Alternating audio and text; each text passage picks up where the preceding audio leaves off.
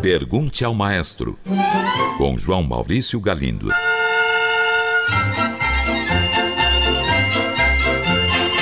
Olá, amigos. Uma ouvinte enviou esta mensagem. Maestro, estudei balé na juventude. Não me tornei uma bailarina profissional, mas mantive a paixão por esta arte e sou hoje uma grande fã do gênero. Gostaria que o senhor falasse algo sobre o autor da música de Giselle, meu balé preferido. Trata-se do compositor Adolf Adam. Por que a gente não ouve falar dele?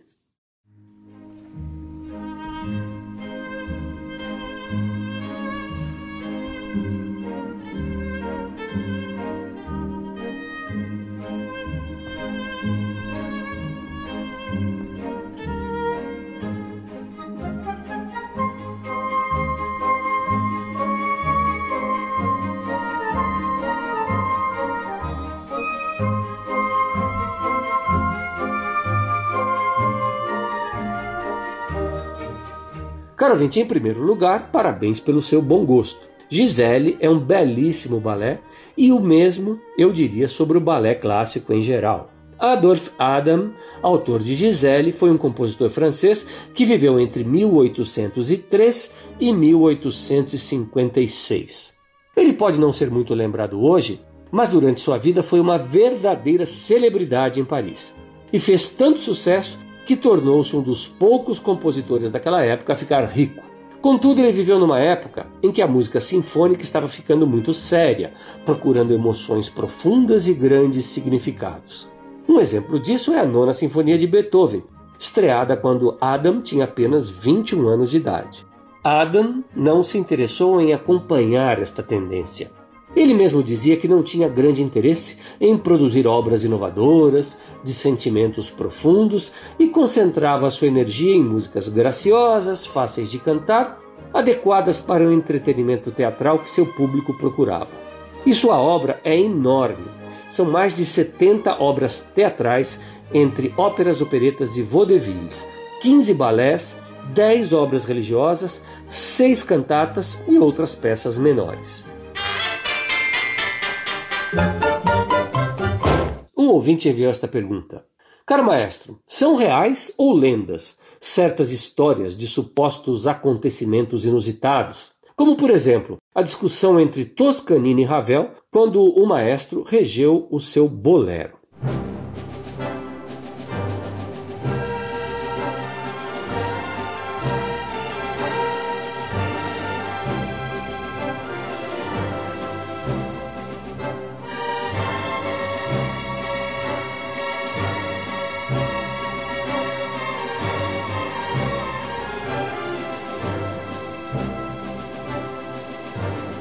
Dizem que Toscanini imprimiu um andamento muito lento, o que teria desagradado a Ravel que estava na plateia, registrando-se aí a lendária resposta de Toscanini de que Ravel não entendia a própria obra. Caro ouvinte, na verdade, Toscanini regeu o bolero de Ravel mais rápido e não mais lento do que o que estava indicado na partitura. Mas vamos à história. O desentendimento entre Ravel e Toscanini por causa do bolero realmente aconteceu. Toscanini regeu a primeira execução da obra nos Estados Unidos, em 1929, o que foi um verdadeiro sucesso, tornando-a uma das mais queridas peças do repertório sinfônico. No ano seguinte, em 1930, Toscanini regeu bolero em Paris. Quando a música terminou, o maestro, como é de praxe de boa educação, agradeceu os aplausos e apontou para o compositor, que estava na plateia. E Ravel, retribuindo com má educação e grosseria, não respondeu ao gesto do maestro.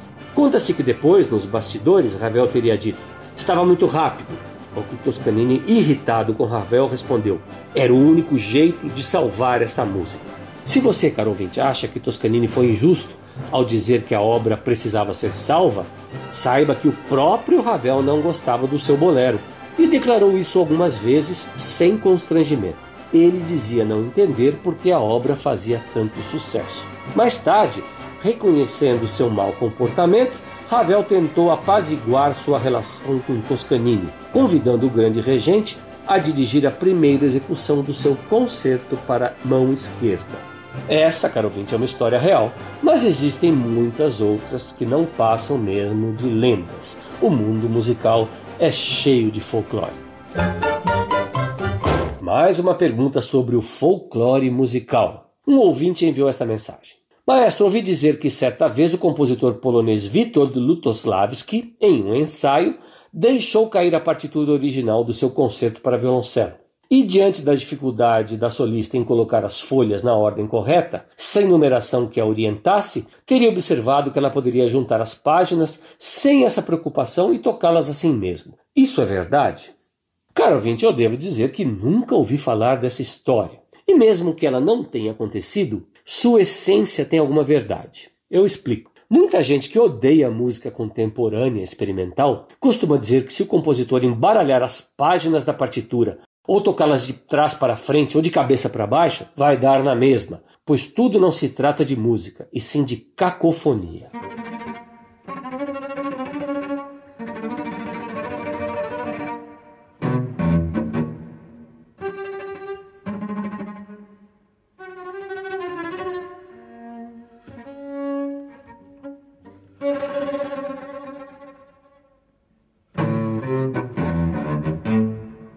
Comentário corrente que eu ouço há décadas e que, sobretudo, revela muito desrespeito pelo trabalho do compositor. Mesmo que a gente não goste de uma obra, deve imaginar que o compositor foi sincero ao escrevê-la, que ela representa para ele uma verdade artística. Não somos nem um pouco obrigados a ouvi-la ou a gostar dela, mas respeitar não custa absolutamente nada. Como disse, e finalmente voltando à história que nosso ouvinte relatou, eu tenho certeza de que não é verdade. Para mim, não passa de mais um capítulo do enorme folclore musical.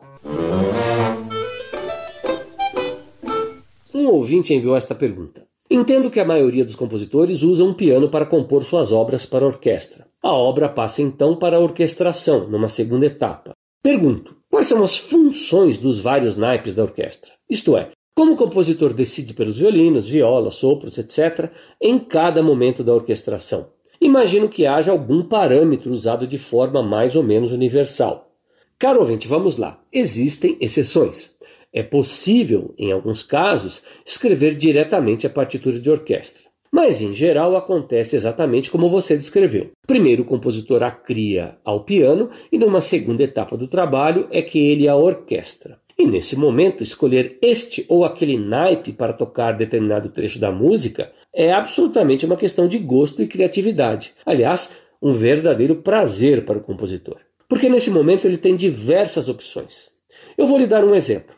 Comparemos os trompetes e os violinos. Ambos são instrumentos capazes de tocar belas melodias, mas existe entre eles uma diferença de personalidade, digamos assim, muito marcante. Os trompetes são mais potentes e mais brilhantes que os violinos, que são mais flexíveis e delicados. Então, se em determinado trecho o compositor quer vigor, é melhor optar pelos trompetes. Se ele quer delicadeza e sensibilidade, deve optar pelos violinos. Esse seria um estilo de orquestração mais tradicional. Contudo, um compositor pode também desejar contrariar esta naturalidade dos instrumentos. Ele pode desejar que os trompetes soem mais delicados, para isso usando surdinas, e pode fazer os violinos soarem mais pesados, reforçando-os com as violas e os violoncelos, e pedindo que o músico toque nas cordas mais graves do instrumento, que suportam um impacto maior do arco. A partir desse pequeno exemplo, creio que você pode imaginar a imensa gama de possibilidades que o compositor tem e como ele pode ir trabalhando criativamente com ela.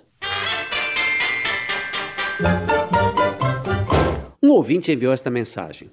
Gosto muito da música de Wolfgang Amadeus Mozart, que ouço com frequência. De tanto ouvir, notei que ele tem dois lados. Geralmente sua música é alegre, jovial, de bem com a vida. Mas ele tem um lado B, grave, concentrado, introvertido. Eu observo este lado B principalmente nas missas e, sobretudo, no seu Requiem.